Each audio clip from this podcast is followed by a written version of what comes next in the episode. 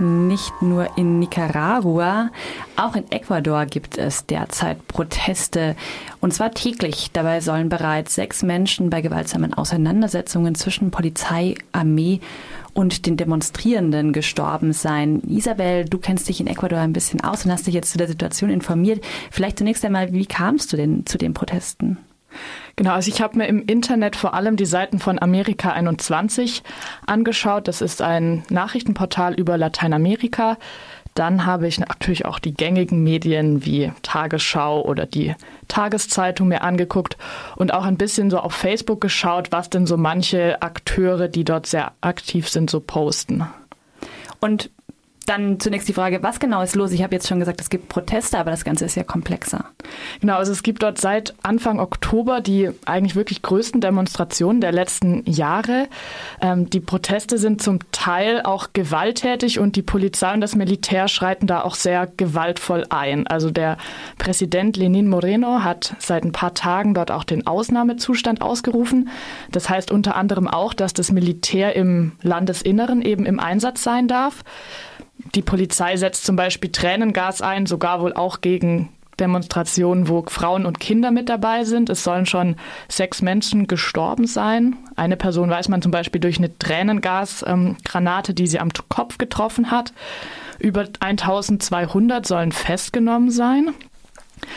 Genau, aber es ist eben auch so, dass ein Teil der Demonstrierenden durchaus auch gewaltvoll ist. Also zum Beispiel wurden Molotow-Cocktails gegen den Rechnungshof geworfen und der dann auch gestürmt. An einem anderen Tag sind Demonstrierende in den Regierungssitz eingedrungen. Und äh, unter anderem auch aus diesem Grund ist auch der Präsident aus der Hauptstadt Quito sozusagen geflohen. Er hat seinen Regierungssitz jetzt in die Stadt Guayaquil verlegt. Die ist ungefähr rund 400, 500 Kilometer an, entfernt an der Küste. Also man kann durchaus sagen, das ganze Land ist in Aufruhr, das öffentliche Leben ist lahmgelegt, es gibt keine Schule oder zumindest zeitweise gab es keine Schule. In Quito gilt seit gestern auch eine Ausgangssperre. Und die ganze Zone soll militarisiert werden, aber was das jetzt genau bedeutet, weiß ich nicht. Wenn man sich eben Videos im Internet anguckt, das sieht dann wirklich aus wie bei einer Straßenschlacht. Also man sieht eben Rauch, Menschen, die rennen oder schreien, die Steine werfen. Poli ich habe auch ein Video gesehen, da ist ein Polizeimotorrad einfach so gegen einen Menschen, gegen einen Demonstrierenden, so, hat ihn so angerempelt, der ist dann hingeflogen und die sind einfach weitergefahren. Wir bekommen hier wenig mit. Maximal, dass die Regierung ihren Sitz nach Guayaquil verlegt hat, kam bei uns in den Nachrichten. Warum ist das so, beziehungsweise worum genau geht es bei den Protesten? So wie ich das gelesen habe, kann man zwischen dem konkreten Auslöser und dann vielleicht auch so längeren Ursachen ein bisschen unterscheiden. Also der ganz konkrete Auslöser ist auf jeden Fall ein Paket liberaler Wirtschaftsreform, das Anfang des Monats in Kraft getreten ist. Also das heißt auch El Paquetazo, also das Megapaket. Und der wichtigste Teil darin sind eigentlich die Abschaffung der Treibstoffsubventionen. Und das bedeutet, dass eben Diesel sich im Preis verdoppelt hat und Benzin um ungefähr 25 Prozent teurer wurde und das eben innerhalb weniger Tage.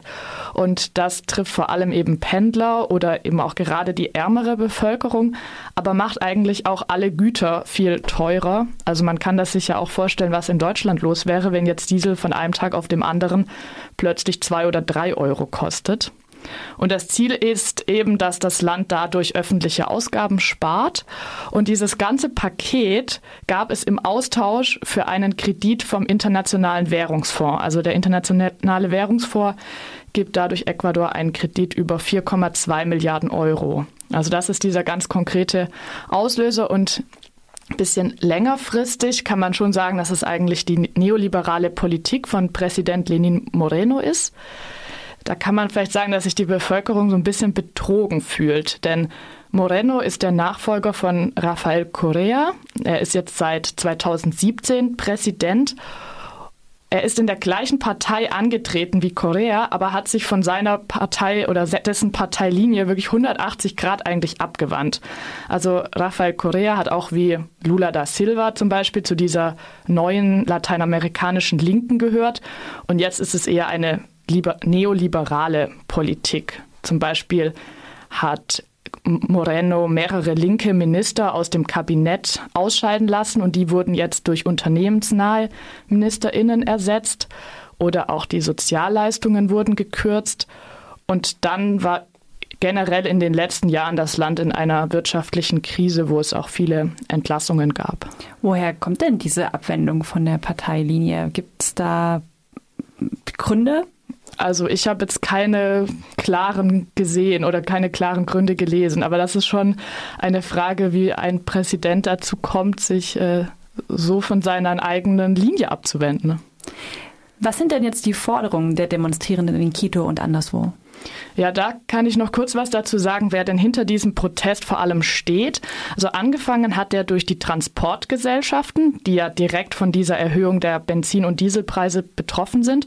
Aber dann hat sehr schnell der Konaye, äh, die Organisation Konaye diesen Protest übernommen. Das ist der Dachverband der indigenen Nationalitäten. Da sind also zehn indigene Gruppierungen drin organisiert bzw. werden da auf nationaler Ebene vertreten. Und diese Organisation wurde auch so als Wirbelsäule des Widerstands gegen, den neoliberale, gegen die neoliberale Politik bezeichnet und hatte vor allem so in den letzten 30 Jahren ein enormes Mobilisierungspotenzial. Also war durchaus da auch wahlentscheidend und hat eben vor allem in Gebieten, wo die indigenen, indigene Bevölkerung in der Mehrheit ist, einen sehr großen politischen Einfluss. Das ist vor allem in der Sierra, also im Andengebiet und deswegen sind dort die Proteste auch am stärksten. Deswegen auch der Grund, weshalb der Präsident jetzt erstmal an die Küste gegangen ist. Also dieser Verband Konaya hat bei den Protesten auf jeden Fall so die Strippen bei der Organisation in der Hand. Aber der ist auf keinen Fall nur auf die Indigenen beschränkt. Also auch Studierende, Arbeitende beteiligen sich, beteiligen sich da. Am letzten Mittwoch gab es einen Generalstreik, wo über 100.000 Menschen in Quito auf den Straßen waren. Genau, und Konaya hat zum Beispiel am Mittwoch auch ein Schreiben veröffentlicht, wo sie nochmal klargestellt haben, dieser Protest wird nicht aufhören, bis der IWF, also der Internationale Währungsfonds aus Ecuador, verschwindet. Sie kritisieren natürlich die Gewalt, die die Polizei und das Militär angewendet haben. Und sie schreiben auch, dieser Protest ist nicht für heute. Es geht nicht um die Benzinpreise, sondern es geht darum, dass unser Land solche Hypotheken aufnimmt, dass wir die nächsten zwei, drei Generationen diese mit Hunger und Armut bezahlen werden. Und die ganz konkreten Forderungen, die sie aufstellen, sind erstens, dass zwei Kabinettsmitglieder zurücktreten, also die Innenministerin und der Verteidigungsminister. Und außerdem soll eben dieses Dekret 883, also das, das diese Subventionen für die Benzinpreise äh, festgelegt hat, soll zurückgenommen werden. Und ja, so allgemein werden dann auch Neuwahlen gefordert. Es wird gesagt, Lenin Moreno hat überhaupt keine Legitimation mehr als Präsident. Und jetzt vor ähm, gestern haben sie auch beschlossen, dass sie in einen Dialog mit dem Präsidenten eintreten möchten. Also der hatte ein Dialogangebot gegeben, das hatten sie erst abgelehnt, aber jetzt hat Konai gesagt, sie wollen doch in den Protest eintreten. Und jenseits dieses Dialogangebots, wie reagiert Lenin Moreno auf diese Proteste? Ja, leider sehr typisch für einen Präsidenten, der vom eigenen Volk stark unter Druck gesetzt wird ähnlich wie wir das auch in Hongkong äh, sehen können. Er versucht, die Proteste zu delegitimieren. Er sagt, das sei nicht der Ausdruck von Unzufriedenheit gegen eine Entscheidung der Regierung, sondern er sagt, es sei ein organisierter politischer Versuch, die Regierung zu destabilisieren. Und ganz konkret beschuldigt er dann den Ex-Präsidenten, also Rafael Correa, dass der vom Ausland aus, er wohnt mittlerweile in Belgien, gemeinsam mit Venezuela einen Destabilisierungsplan in Gang gesetzt hätte. Also für mich ist dieses Verhalten ein Ausdruck, dass er sein eigenes Volk nicht ernst nimmt. Und gleichzeitig lässt er eben sehr massiv die Sicherheitskräfte auffahren und versucht dadurch die Protestierenden einzuschüchtern. Und ja, also er hat jetzt im Moment noch eine Zustimmung von 15 Prozent unter der Wahlbevölkerung und steht wirklich eigentlich mit dem Rücken zur Wand.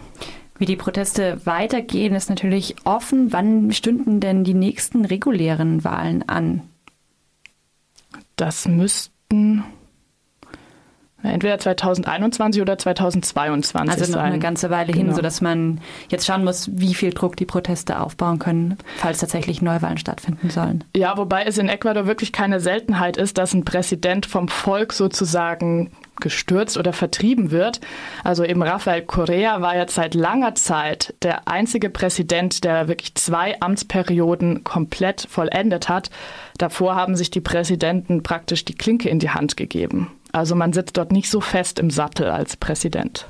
Dann sind wir gespannt, wie es weitergeht und berichten natürlich auch bei Radio Dreieckland weiter über die Ereignisse in Ecuador, wo massive Proteste in der Hauptstadt Quito und auch sonst im Land den Präsidenten gerade zum Verlassen des Regierungssitzes in Quito gezwungen haben. So viel zu Ecuador an diesem Morgen. Wir hören jetzt Citoyen du Monde von Irie Revolte.